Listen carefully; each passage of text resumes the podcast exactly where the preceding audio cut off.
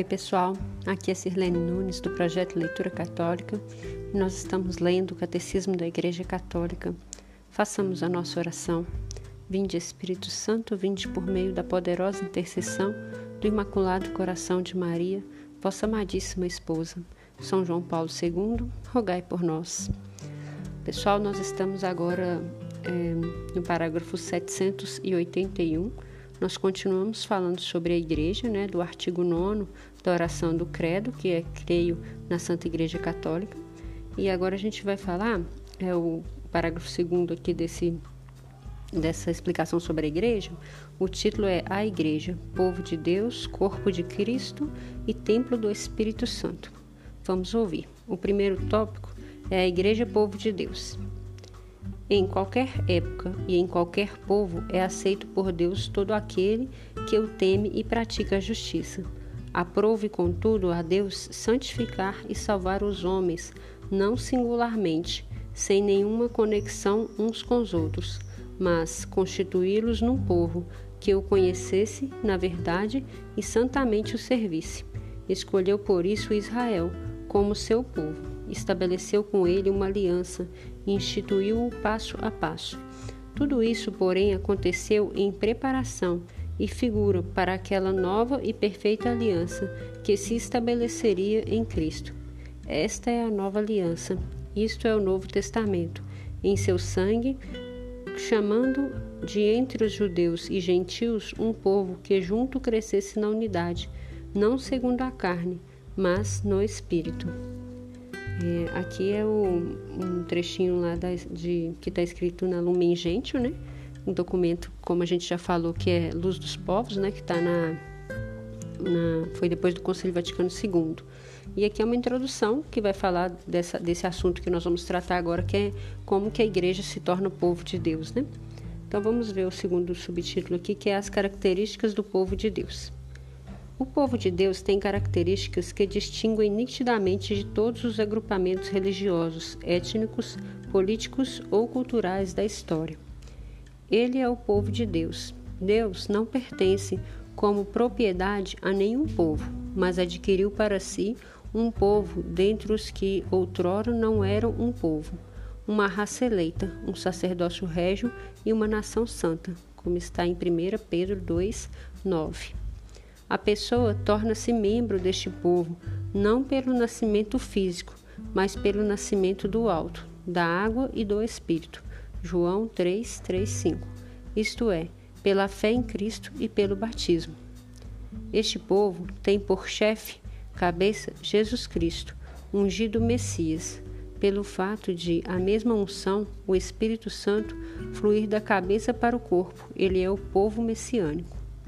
A condição deste povo é a dignidade da liberdade dos filhos de Deus. Nos corações deles, como em um templo, reside o Espírito Santo. Sua lei é o mandamento novo de amar como Cristo mesmo nos amou. É a lei nova do Espírito Santo.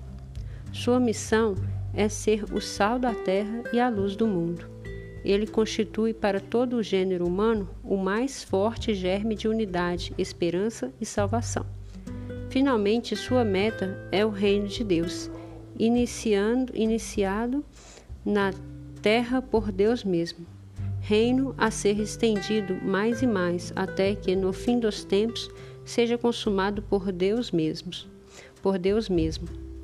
É, pessoal, ainda que a gente continua citando esse mesmo documento, Lumen Gentium, em alguns trechos do que a gente acabou de ler, e lendo esse trecho aqui, é, eu lembrei é, de quando a gente vai numa empresa, principalmente essas empresas grandes, né? Costuma ter uma placa assim, coloca o nome da empresa, aí coloca lá a missão da, da empresa, né? A, a, o objetivo, a meta da empresa. E aí tem quer dizer, aquilo ali é a identidade daquela empresa, né? Aquilo que descreve o que aquela empresa faz. E aqui é, é, o catecismo faz uma descrição, né, da característica do povo de Deus, como que se fosse uma placa dessa, né? Tá falando quem que é o povo de Deus, que não foi um povo Deus, né? Explicando que eu achei muito legal essa parte comecinho aqui, explicando que Deus ele não pertence a, a povo nenhum, né? Deus é Senhor de tudo, é Senhor de toda a criação, né? não pertence, mas ele adquiriu para si um povo eleito, né? uma raça eleita. E é, para que a pessoa se torne parte desse povo de Deus, é por adesão própria, é pela fé e pelo batismo, né? Porque aí vai fazer parte do, desse povo santo ali que foi escolhido por Deus. A pessoa tem que se decidir fazer parte, né? É, a gente tem Jesus Cristo como chefe da igreja, né? Então é um povo messiânico, por quê? Porque nós cremos que Jesus é o Messias mesmo, é o Salvador, né? A gente já falou sobre isso, sobre Jesus ser ungido. É, uma, a condição Aí vem falando assim que a condição de dignidade da liberdade dos filhos de Deus, né? Então, quer dizer, nós somos povo de Deus e nós temos, nós somos criados para a liberdade, porque foi para a liberdade que Cristo nos libertou. Não é isso que fala a palavra? É, a nossa lei é o mandamento que Jesus trouxe, né? Amar uns aos outros como Ele nos amou, né? E amar a Deus sobre todas as coisas. A missão é, de todo cristão, de toda pessoa que se diz povo de Deus, é ser sal da terra e luz do mundo, que é, é muito interessante esse trechinho, né, que é um trecho bíblico, né, é, que está lá em Mateus 5, 13 16, e o que, que é, né, uma coisa, uma comida quando ela tem sal de mais ou de menos, fica perceptível, né? Um local com muita luz ofusca os nossos olhos e com pouca luz a gente não enxerga. Então é isso, é, é bem isso, né? A gente ter o equilíbrio, né? Ser sal da terra e luz do mundo, ter o equilíbrio naquilo que a gente professa, naquilo que a gente faz enquanto cristão, né? E, e finalmente, né? Aqui vai falar da meta do reino de Deus é, que foi criado pelo próprio Deus, como a gente já disse lá em cima, e que ele é para todas as pessoas, né? E ele só vai ser consumado no fim dos tempos. E quando que é o fim dos tempos, né? Quando Jesus voltar na sua segunda volta gloriosa. Achei maravilhosa essa explicação inicial aqui. Agora a gente vai ler um povo sacerdotal, profético e régio. Jesus Cristo é aquele que o Pai ungiu com o Espírito Santo e que constituiu sacerdote, profeta e rei. O povo de Deus inteiro participa dessas três funções de Cristo e assume responsabilidade, as responsabilidades de missão e de serviço que daí decorrem. Aqui, pessoal, cabe uma explicação bem interessante sobre essa, essa questão de sacerdote, é, profeta e rei. A gente leu lá atrás, quando a gente estava falando sobre a pessoa de Cristo, a gente falou um pouquinho disso, mas nós não fizemos um comentário. Né? E o que, que é ser sacerdote? Né? Que a gente recebe essa, essas três funções a partir do momento que nós somos batizados e fazemos a, passamos a fazer parte do corpo de Cristo. E lá no parágrafo 437, 438, a gente leu é, um pouquinho sobre isso, quando a gente falava da pessoa de Cristo. Né? E sacerdócio, quando, qual que é a missão de enquanto sacerdote? Não é o sacerdócio ordenado. Algumas pessoas têm o sacerdócio ordenado, que são os padres, né? Mas nós, enquanto batizados, todos nós, nós recebemos essa missão de ser sacerdote. E é um sacerdote comum, que é o que? Oferecer um sacrifício agradável a Deus diariamente. Ou seja, aquela nossa busca pela, pela santidade, né? É, a gente exerce esse sacerdócio comum a cada consagração que nós participamos, né? Cada missa que nós celebramos. Porque quando nós celebramos a missa, que o padre faz o, o, o ofertório, ele vai fazer a oração, ele fala assim: é, aceitai o nosso sacrifício, né? Então a gente faz essa oração. E é, é esse momento em que nós estamos exercendo mais plenamente esse sacerdócio comum, né? Oferecendo o sacrifício diariamente da nossa vida em busca de uma santidade para Deus é, o, a missão de profeta é dar testemunho de Jesus em tudo na nossa vida, com as nossas palavras, com as nossas ações, né? É dar testemunho da vinda de Cristo ao mundo. E de rei é dar a devida importância aos bens temporais, né? É mais do que aos bens, é, aliás, dar a devida importância aos bens temporais é, e aos bens eternos, né? Quando os reis né, são tidos ali como pessoas ricas que têm grandes, é, grandes posses, né?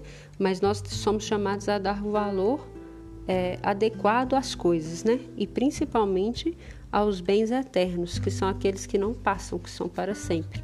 Né? Então é bem interessante essa, essa, essa missão que todos nós recebemos. Então é pelo batismo nós somos chamados também a ser sacerdote, profeta e rei. Muito legal, né? Então vamos continuar a leitura aqui. O povo santo de Deus participa também da função profética de Cristo. Isso se verifica de modo particular pelo sentido sobrenatural da fé, que é de todo o povo, leigos e hierarquia, apegando-se indefectivelmente à fé, uma vez para sempre transmitida aos santos, e aprofunda a compreensão da mesma e torna-se testemunho de Cristo no meio deste mundo. O povo de Deus participa finalmente da função régia de Cristo Cristo exerce sua realeza atraindo para si todos os homens por sua morte e ressurreição. Cristo, Rei e Senhor do universo, se fez servidor de todos. Não veio para ser servido, mas para servir e para dar sua vida em resgate de muitos, como está em Mateus 20, 28. Para o cristão, reinar é servir, particularmente nos pobres e nos sofredores, nos quais a Igreja reconhece a imagem do seu fundador, pobre e sofredor o povo de Deus realiza sua divindade régia, vivendo em, em conformidade com essa vocação de servir com Cristo. Todos os que renascem em Cristo obtiveram pelo sinal da cruz a dignidade real e pela unção do Espírito Santo receberam a consagração sacerdotal. Por isso, não obstante o serviço especial do nosso ministério, todos os cristãos foram revestidos de um carisma espiritual que se, torna, que se torna membros desta família de reis e deste povo de sacerdotes. Não será, na verdade, função régia o fato de uma alma submetida a Deus governar seu corpo? E não será, sua, su, não será função sacerdotal consagrar ao Senhor uma consciência pura e oferecer no altar do coração a hoste imaculada da nossa piedade? Aqui, esse trechinho final que a gente leu é de São Leão Magno, um sermão que ele fez. É, pessoal, então esse trechinho aqui está falando aquilo que eu comentei um pouquinho antes, né, sobre a questão do sacerdote, profeta e rei, né, e aqui está falando régio, né, que é essa parte rei que a gente falou, e está falando disso, da gente oferecer a nossa vida em conformidade com Cristo, né, com o serviço, é ser servo acima de tudo.